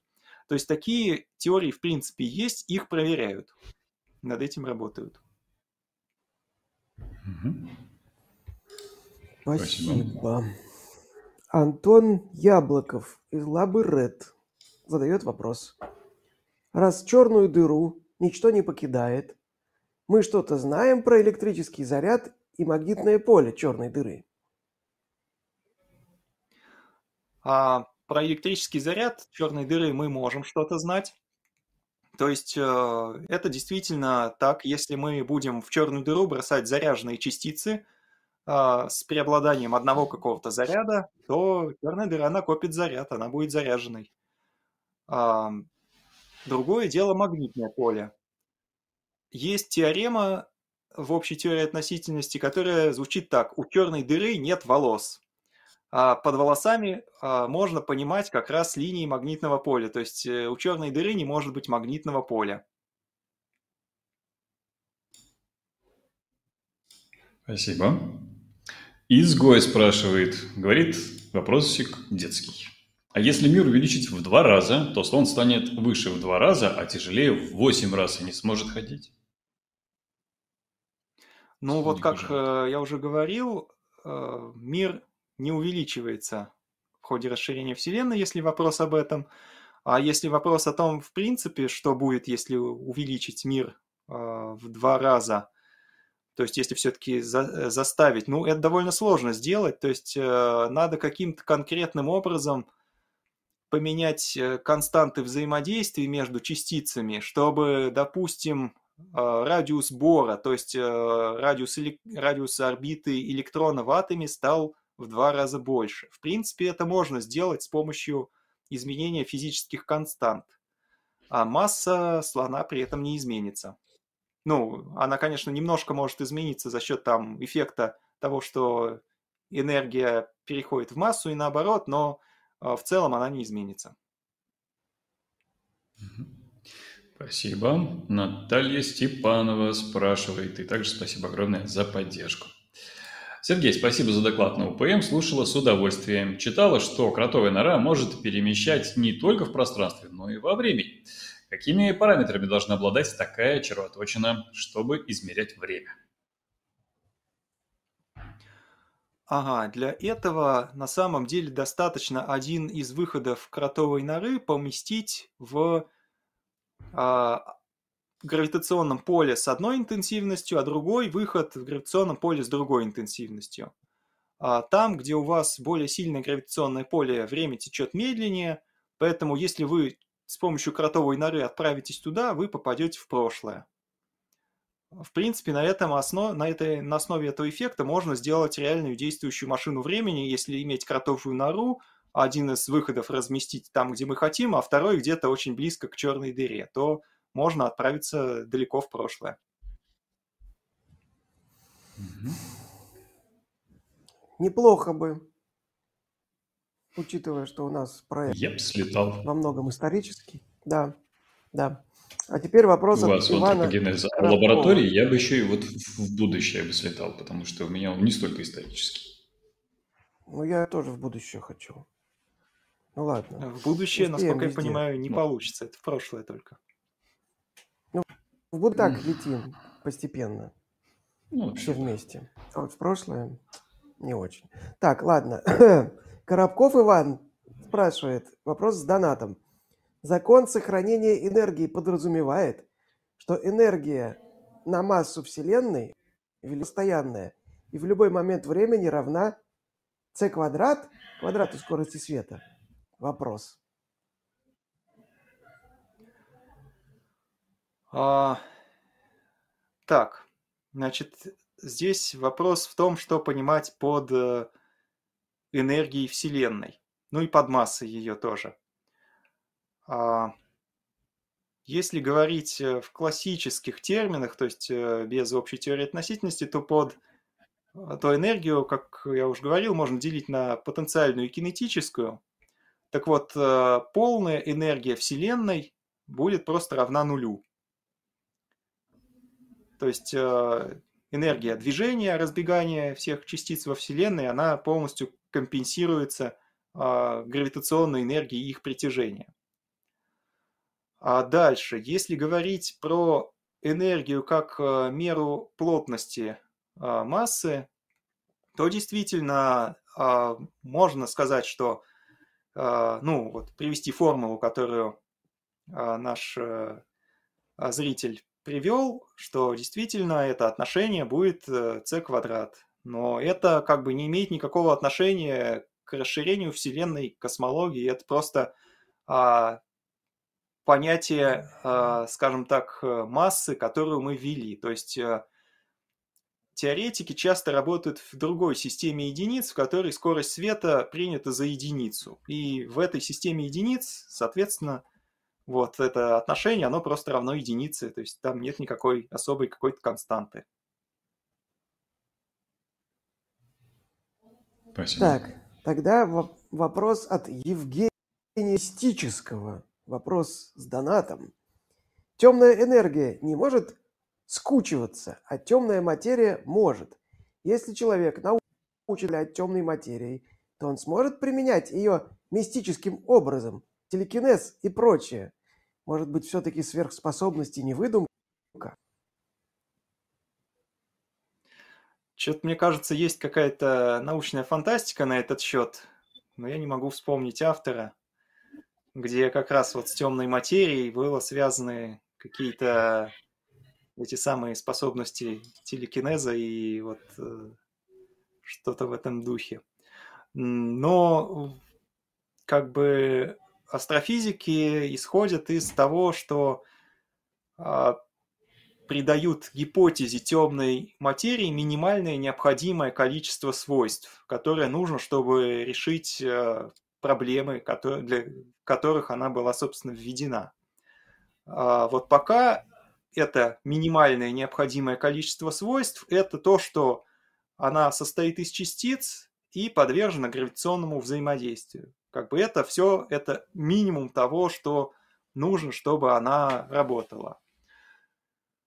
А есть ли у нее какие-то еще другие свойства? Ну, конечно, придумывают массу гипотез на этот счет. Есть, например, модель э, зеркального мира, где темная материя не взаимодействует гравитационно с нашей Вселенной, ой, взаимодействует только гравитационно с нашей Вселенной и не взаимодействует там с электромагнитным излучением и так далее. А, но при этом а, сама темная материя состоит из каких-то частиц, э, в которых есть там сложная структура, атомы, а, излучение. Все это просто взаимодействует только с самой темной материей, то есть внутри нее. А, то есть, может быть, там даже есть звезды и планеты, которые вот темные, то есть они а, существуют с какими-то там другими полями, которые мы не видим и с которыми наши поля не взаимодействуют. Такие гипотезы есть, но они, в общем-то, ничем не обоснованы, и а, они а, крайне сложны в экспериментальной проверке, поэтому они, в общем-то, не получают большого распространения. Спасибо. А, староста также с донатом. Огромное спасибо вам, друзья, за поддержку. Какая может быть масса фотона равна нулю, если E равно mc квадрат? Как, в смысле, может быть масса фотона равна нулю? Да, хороший mm-hmm. вопрос. А, имеется в виду, конечно, масса покоя фотона. То есть, когда говорят масса электрона, имеется в виду там масса покоящегося электрона. Вот э, у фотона нету массы покоя. А у движущейся частицы, естественно, масса есть, и у фотона тоже есть масса. То есть, если а, создать, а, ну, не знаю, какое-то облако из фотонов, оно будет обладать гравитацией, оно будет к себе притягивать. И даже каждый отдельный фотон обладает гравитацией. Спасибо. Маркс Петров интересуется, а какое решение парадокса Ферми или Ферми э, ваше любимое? И как вы думаете, как правильно, Ферми или Ферми? А, вот как правильно Ферми или Ферми я, к сожалению, не знаю. А мое любимое решение – это все-таки гипотеза редкой Земли. То есть я считаю, а, что а, планеты с жизнью, достигающие стадии а, технологического развития, появляются во Вселенной крайне редко, и, скорее всего, там в ближайших галактиках таких других нету, поэтому мы их и не видим. Спасибо. Все обидно очень, конечно. Mm-hmm. Вот. Ну ладно. Значит, следующий, следующий вопрос от Ангамаша с донатом. Глупый вопрос, но все же интересно. Могли бы мы наблюдать все, что происходит сейчас, но не догадываться, что мы находимся в зоне горизонта событий черной дыры. А, скорее нет, потому что а, в районе вблизи черной дыры на нас бы действовали приливные силы. А, то есть а, наш мир тогда был бы сильно анизотропным. То есть мы бы чувствовали, что все в нем зависит сильно от какого-то направления. То есть по какому-то направлению у нас были бы одни процессы, по другим направлениям другие. То есть даже если есть какая-то очень большая черная дыра, к которой мы приближаемся, вот мы бы видели такую анизотропию, зависимость всех измеряемых величин от направлений за счет а, приливных сил, действующих от этой черной дыры. Спасибо. Так, Следующий вопрос задает Антон Яблоков из Лабы Ред. Какие открытия или закрытия вы ожидаете в ближайшие годы? А, Ну, скорее всего, телескоп Джеймса Веба, а также наблюдение а, наземных радиотелескопов позволят э, детально восстановить картину развития первых галактик во Вселенной, то есть как они возникли. Откуда взялись э, сверхмассивные черные дыры, почему они успели так быстро вырасти. А, наверное, вот да, на этот вопрос в ближайшие годы могут быть получены ответы. А также а, могут быть э, получено больше интересных результатов, связанных с гравитационными волнами. Вот недавно а, по результатам наблюдения а, пульсаров был обнаружен сигнал, который можно интерпретировать как присутствие шума из гравитационных волн. В дальнейшем нам буквально еще там лет 10 покопить этот сигнал, а может даже меньше, и если новые телескопы войдут в строй, и э, это вопрос прояснится, то есть тоже станет ясно, что с этим а, фоном из гравитационных волн. А по поводу закрытий не скажу, это скорее более неожиданно. А, вот, поэтому, пожалуй, все. Спасибо. И от Ангамаша еще один вопрос, а также с поддержкой. Он говорит, глупый вопрос, но все же интересный. А, могли бы мы наблюдать все, что происходит сейчас, но не догадываться, что мы находимся. А это уже только что было прочитано, спасибо огромное. А, от Антона вопрос, прошу прощения. Интересно ваше мнение о работе профессора Кю Хюн Че по исследованию вытянутых бинарных систем, что в подобных системах есть отклонение при сверхмалых ускорениях скоростей от ТО, что ставит под сомнение гипотезу о темной материи. Спасибо. Ага. А, это как раз э, к вопросу о МОНТ, модифицированной ньютоновской динамике. Недавно вышла работа, в которой а, говорится о том, что по наблюдениям а, довольно далеких двойных звезд, имеется в виду, что когда расстояние в паре вот между двумя звездами большое, то есть у нас как раз э, звезды находятся далеко от друга, поэтому ускорение там маленькое, и должна работать вот эта модифицированная ньютоновская динамика. Что по наблюдениям большого числа таких объектов, такие есть какие-то э, отклонения от э, общей теории относительности, то есть вроде бы должна работать модифицированная ньютоновская динамика. Но э, я бы тут предостерег от э, выводов, хотя работа такая и вышла, но, во-первых, выходили а другие работы, например, на тех же данных, где выводы были противоположные. А во-вторых, это крайне сложный процесс измерений и интерпретации. То есть, когда речь идет о, раз... о парах звезд с большим расстоянием, на их движение могут влиять еще какие-то вещи вроде там соседних звезд. А, и, в общем, и измерения эти чрезвычайно сложные. То есть, э, там требуется очень много модельных предположений, чтобы получить эти выводы. В общем, пока это не серьезно. То есть надо проводить исследования дальше, чтобы все-таки проверить эти выводы именно вот по звездной динамике. То есть, как я уже говорил, по другим наблюдениям модифицированная ньютоновская динамика плохо проходит, но вот если в нее продолжать верить, можно все равно проверять ее с помощью звездной динамики и, ну, наверное, там, опять же, в ближайшие лет 10 это смогут сделать более точно. Спасибо. Э, Пегаса Либерти пишет просто спасибо за вашу работу и поддерживает наш стрим. Спасибо. Либерти, наверное. А, а давай я скажу, Саш, перед тем, а как хочу... ты вопрос задашь, что у нас больше 600 человек сейчас смотрит. Мы добрались до этой отметки. Спасибо огромное. Можем еще добавить, э, если не против. На самом деле это лайки. Э, лайки работают. Вот. Да. И вопрос от Конста. Вопрос уровня Захарии Д какого-то. Почему вы сказали, что кислород... Я загуглил фото жидкого кислорода, он голубой.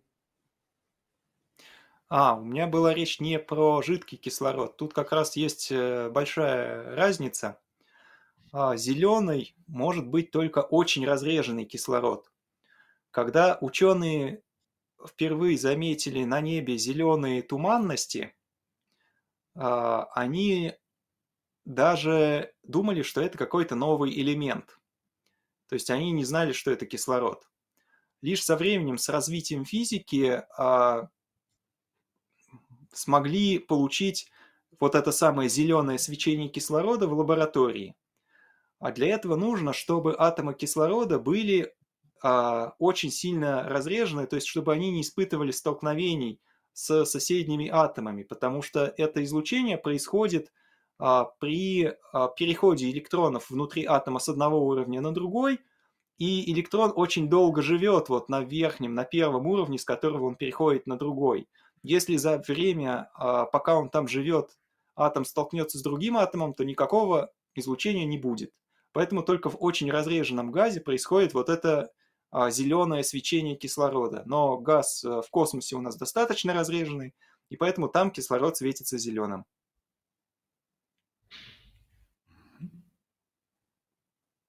Спасибо. Спасибо. Тогда вопрос от Антора. Тоже с донатом. Куда проще переместиться, в прошлое или будущее? Ну, я, как бы, на мой профанский взгляд, в будущее мы постоянно перемещаемся, так что проще. Да, я тоже хотел ответить, что в будущее мы перемещаемся постоянно. Ну вот насчет прошлого, опять же, если допустить, что есть кротовые норы, то, наверное, переместиться можно. Но пока это технически нереализуемо все. Спасибо. А, от Кришнаита еще один вопрос. И он говорит, как я понял Семихатова, если на первых стадиях были частицы, движущиеся быстрее скорости света, то произошла балансировка с полем Хиггса. Оно подстроилось, и абсолютная скорость стала больше. Что, э, что это за регулировка и взаимосвязь? Вот, к сожалению, я не в курсе этой проблемы, а, обсуждаемой здесь. Так что разочарую наших слушателей и автора вопроса. Ничего страшного, да. Спасибо огромное вам еще за поддержку. А, Маркс Петров снова с донатом, еще раз спасибо. А есть какая-то научная или экономическая, или а, логический, есть какой-то а, научно-экономический или логический предел, после которого мы перестанем искать темную материю и закроем все проекторы по поиску частиц темной материи? Ну, во-первых, а, есть, конечно, а, вероятность, что мы обнаружим что-то другое. А, то есть, э, кроме темной материи, которая присутствует в виде частицы, это может быть э, так называемое скалярное поле, например. То есть это некая субстанция, которая там колеблется во всей Вселенной и, в частности, в галактике. Ну вот э, она, ее трудно себе представить как частицы, ну вот если такое найдут, то мы закроем модели темной материи с частицами.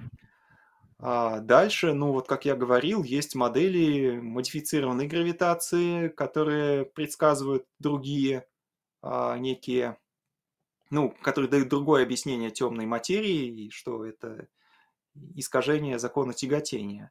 А есть и более сложные как раз модели, чем Монт, э, в которых а, это возможно. А, и Поэтому, в общем-то, альтернативные гипотезы к темной материи есть, они проверяются, и гипотезы как бы соревнуются между собой, какая из них э, будет проверена, ну, то есть какая из них э, окажется лучше соответствующей наблюдениям. Если себе, конечно, можно представить такую гипотетическую ситуацию, что сколько не исследуя эту темную материю, ничего нового мы про нее не узнаем. То есть вот Э, хоть ты тресни, но в детекторах она ни в каких не ловится, э, ни в какие реакции не вступает, никаких там э, рентгеновского и гамма излучения в центрах галактик она не производит за счет аннигиляции сама с собой. Это один из предсказываемых эффектов темной материи. А дальше что еще можно проверять? А, ну вот если у нас есть частицы темной материи, то они должны а, образовывать довольно компактные и плотные сгустки, которые тоже будут всюду летать и вызывать там какое-нибудь очень слабенькое гравитационное линзирование. Вот если эти сгустки не будут обнаружены, а, и вот э, представим себе, что мы вот ничего не обнаруживаем из того, что предсказывают теории темной материи. А, я думаю, что э, все равно эта гипотеза продолжит существовать по той причине, что модель темной материи позволяет нам довольно успешно воспроизводить наблюдаемое строение Вселенной с помощью численных моделей. Ну, например, если мы хотим смоделировать э, образование галактики, то мы моделируем образование сначала комка из темной материи, затем в него натекает газ, и вот там дальше уже начинается все самое интересное, загораются первые звезды и так далее. А, и вот, этот, э, вот эту часть темной материи, ее просто довольно легко моделировать на компьютере. Поэтому гипотеза темной материи останется, если ничего не будет обнаружено. И если вот все альтернативные гипотезы, если там это скалярное поле, которое можно искать по э, слабому изменению э, констант э, физических, то есть с помощью экспериментов на высокоточных часах, которые можно искать, опять же, по экспериментам э, в Солнечной системе, по проверке времени прихода импульсов от пульсаров, если много лет копить сигналы и тщательно их обрабатывать. Если все это не даст никаких подтверждений, что верна какая-то из альтернативных моделей темной материи, то а, модель с частицами останется просто потому, что она удобная. Даже если она и неправильная. Хм. Спасибо. Вопрос из Лабы Ред задает Антон Яблоков. Если я полечу в черную дыру, буду ли я видеть горизонт событий постепенно уменьшающимся? А что будет видно с противоположной стороны?